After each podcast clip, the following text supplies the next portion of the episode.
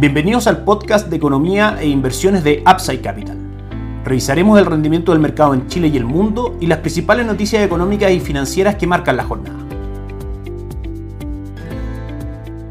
Muy buenos días, ¿cómo están ustedes? Lunes 28 de noviembre de 2022, soy Ramiro Galeano, fundador de Upside Capital. Les doy la bienvenida a otra edición más de mercados en Upside Capital. Fue una buena semana, la semana anterior para el IPSA subió un 1.01%, aunque el día viernes terminó con un retroceso del 0.46%, cerrando en 5.249 puntos. El día viernes la acción que más cayó en la bolsa local fue el IPSA, un 6.39%, y Oro Blanco que cayó un 4.09%. De todas maneras, como decíamos, fue una buena semana para el IPSA. El dólar subió fuerte, 12.75 pesos, recuperando cuatro jornadas seguidas de caída que fueron de lunes a jueves de la semana pasada, cerró en 924 pesos y durante la semana acumuló una caída de 19.5 pesos entre lunes y viernes. Recordemos que día jueves y viernes probablemente tuvimos un volumen transado en general en los mercados bastante menor, dado que el día jueves fue la celebración del Día de Acción de Gracia en Estados Unidos, fue un día feriado, y el día viernes la bolsa abrió solamente mediodía en Wall Street, de manera que finalmente la semana como tal de transacciones se acabó la semana pasada, básicamente el día miércoles. El día de hoy el dólar cotiza a esta hora en 914 pesos, abriendo en 923, cayendo aproximadamente 10 pesos desde el cierre del día viernes. Como sabemos, está en la mitad de dos precios bastante relevantes. Por la parte superior, 923 es la resistencia que el dólar podría romper si es que la presión de los drivers comienza a ser alcista y buscar objetivos en niveles de 953. Sin embargo, durante la jornada de hoy, como decíamos, ha retrocedido 10 pesos. El piso o soporte que tiene que romper son 909, 907 y luego de eso podríamos ver al dólar nuevamente en niveles de 895 y 881. Son los próximos precios marcados en el gráfico del dólar peso. No tenemos grandes variaciones de los drivers del dólar en el mundo. El cobre cae un 0.28%, cotizando en 3,61 dólares por libra de cobre. Y el dólar index en el mundo cae también levemente un 0.08%, cotizando en 105,89. Si nos vamos a la bolsa local, el día de hoy el IPSA cae un 0.29%. La acción que más sube es Nueva Polar, un 18.25%. Luego un fuerte castigo que ha tenido la última semana. La mayor baja en la acción de Colo Colo, que cae un 22%. Y la más transada es Sokimichi que cae un 2.26%.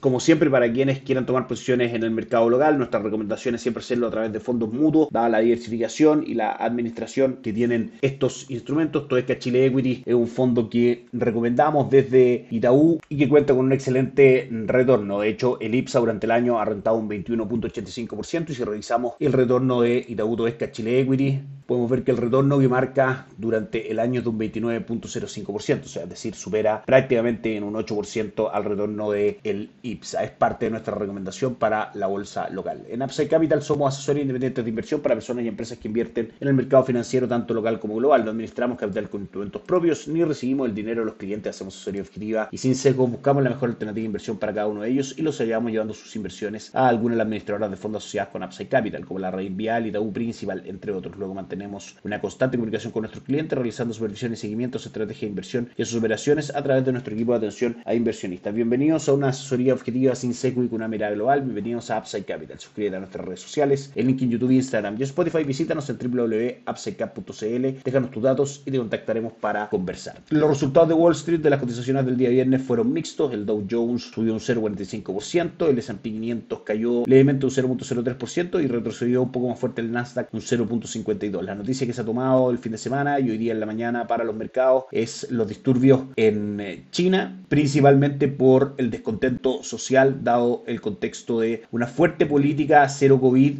en el país asiático. La población de China se ha enfrentado a la policía en varias ciudades, entre ellas Pekín y Shanghai, durante el fin de semana, ya que el descontento general por la política cero COVID alcanzó su punto álgido tras un incendio mortal en el oeste de China la semana pasada. Los enfrentamientos también tienen lugar tras los disturbios de Chengzhou a causa de la reimposición del confinamiento de la ciudad por parte del gobierno. Obviamente que los riesgos de estos son que estas manifestaciones provoquen nuevamente restricciones en el suministro mundial, en la cadena de suministro, lo que por supuesto no ayuda a la lucha contra la inflación, que es la gran preocupación de los mercados durante este 2022. Si repasamos el calendario económico de la semana, es bastante nutrido el mix de datos que vamos a estar recibiendo. Hoy día en general no tenemos grandes datos macroeconómicos, sí algunas comparecencias de personeros del Banco Central Europeo y de la Reserva Federal, que son instancias importantes que el mercado siempre está pendiente para poder ver algún detalle respecto al manejo de tasa política monetaria de, en este caso, el Banco Central Europeo y de la Reserva Federal. Mañana vamos a tener inflación en España y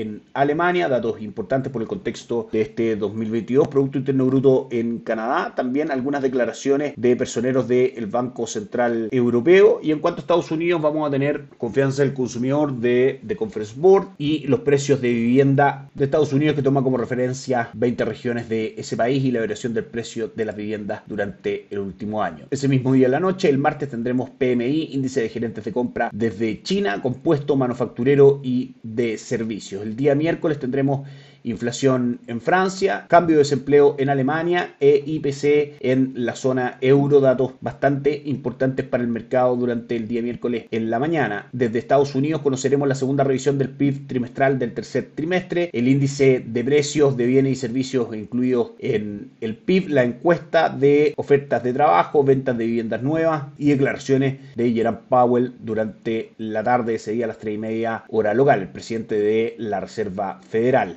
PMI manufacturero de China es el dato que cierra la jornada del día miércoles. El día jueves vamos a tener mañana de PMI en Europa, de índice de gerentes de compra, y desde Estados Unidos tendremos precios del gasto en consumo personal e índice de precios PSE, dato muy importante mirado por la Reserva Federal para el manejo de su tasa de política monetaria, junto con las ya acostumbradas peticiones semanales por subsidio de desempleo. Algunos PMI también desde Estados Unidos van a estar marcando la jornada. Y por último, el día viernes va a ser también un día muy importante, dado que vamos a conocer el ingreso por hora, la creación de empleo en agrícola y la tasa de desempleo de Estados Unidos. Otro dato también sumamente relevante para el manejo de la tasa de política monetaria. Por último, revisamos la apertura de los mercados durante la semana. El Nikkei 225 de Japón cayó un 0,42, Shanghai cayó un 0,75 y el índice Hansen de Hong Kong cayó un 1,57, probablemente impulsado a la baja por las protestas que comentamos en China. También es una mala jornada para Alemania, con el DAX cayendo un 0,82% y el Eurostock 600 cayendo un 0.46, el índice paneuropeo más importante de ese continente. Y por último, la jornada parte negativa para el Dow Jones en Estados Unidos que cae un 0.48%, el S&P 500 que cae un 0.66 y el Nasdaq que cae también un 0.66%. Eso es todo por hoy, que tengan una excelente semana, nos encontramos mañana. Chao, chao. Gracias por escuchar el podcast de Economía e Inversiones de Upside Capital. Te invitamos a visitar nuestro sitio web www.upsidecap.cl y contactarnos para brindarte una asesoría objetiva, sin sesgo y con una mirada global para tus inversiones.